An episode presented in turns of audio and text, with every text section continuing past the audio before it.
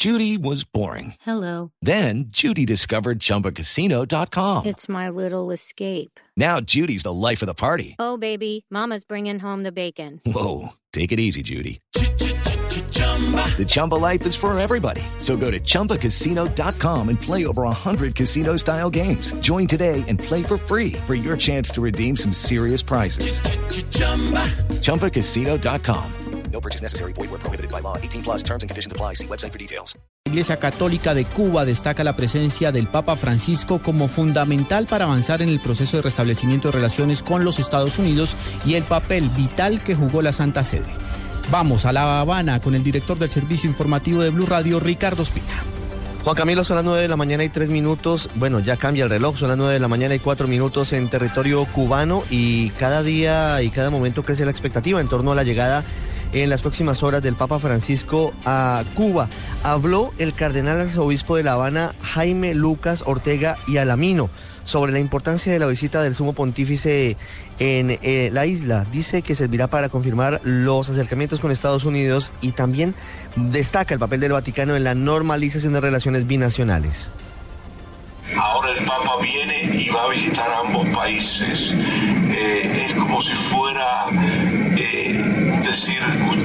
han mencionado cuánto he eh, estado yo en los inicios de este acercamiento y ahora yo voy a confirmarlo en este andar para que continúe. La otra cara de la moneda es la de los disidentes, la de las damas de blanco y las de otros grupos que señalan que no están de acuerdo con la visita del Papa Francisco y con la normalización de relaciones entre Estados Unidos y Cuba porque no hay novedades, no hay mejor condición de los derechos humanos de los habitantes de la isla. Elizardo Sánchez, disidente y además presidente de la Comisión Cubana de Derechos Humanos y Reconciliación Nacional, está denunciando retenciones y ocultamiento de habitantes de la calle, de mendigos, por la visita del Papa Francisco. Estamos bajo un gobierno, un estado policial, y los estados policiales son eh, eh, sumamente paranoicos. Y no excluimos que haya un número de detenciones preventivas o, o también detenciones durante las actividades en las que esté el Papa. En los próximos minutos, aquí en el eh, centro de la ciudad de La Habana, hablará Frei Breto, que es uno de los eh, conferencistas y frailes dominicos de la Teología de la Liberación, que han sido muy cercanos al régimen de los Castro, que con esta visita pretende de alguna u otra manera que continúe avanzando el proceso de normalización de relaciones con los Estados Unidos. Desde La Habana, Cuba, Ricardo Espina, Blue Radio. Las fuerzas militares garantizan la soberanía en la zona limítrofe con Venezuela y aseguran que la incursión de la Guardia Venezolana en el municipio de La Majayura, en La Guajira, ya fue puesta a consideración de la Cancillería colombiana para que tome acciones diplomáticas. Daniela Morales. El general Juan Pablo Rodríguez, comandante de las fuerzas militares, dijo que en este momento estará de manera permanente la fuerza pública en Majayura, La Guajira, después de la incursión militar venezolana. Además, fue enfático al decir que no se permitirá ninguna violación a las autoridades que protegen los derechos de los colombianos. Incidente que fue puesto en conocimiento del Ministerio de la Defensa y a la vez el Ministerio de la Defensa lo puso en conocimiento del Ministerio de Relaciones Exteriores para que el Ministerio de Relaciones Exteriores haga los respectivos trámites de la nota explicatoria del por qué se presentó este incidente. Nosotros, las fuerzas militares y nuestra Policía Nacional, seguirá como siempre garantizándole la seguridad a los colombianos, prestándole la seguridad y en esta parte fronteriza hemos hecho un esfuerzo muy especial para combatir la criminalidad materializada en el contrabando. Dijo que en este momento se mantienen los operativos anticontrabando en 47 trochas ilegales. Daniela Morales, Blue Radio. Un exalcalde de un municipio del departamento del Tolima fue capturado en las últimas horas por porte ilegal de armas. Nos informa en Ibagué Juan Felipe Solano.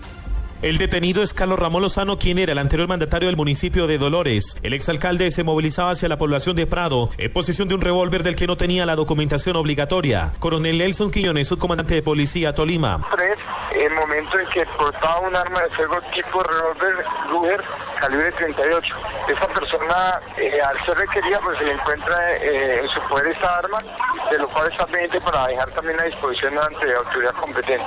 Es un, es porte ilegal de armas por el momento, un tráfico de armas, entonces corresponde al nombre de Carlos Ramón González. La audiencia de legalización de captura del exalcalde de Dolores se adelanta en los juzgados de purificación. Desde el Torima, Juan Felipe Solano, Blue Radio.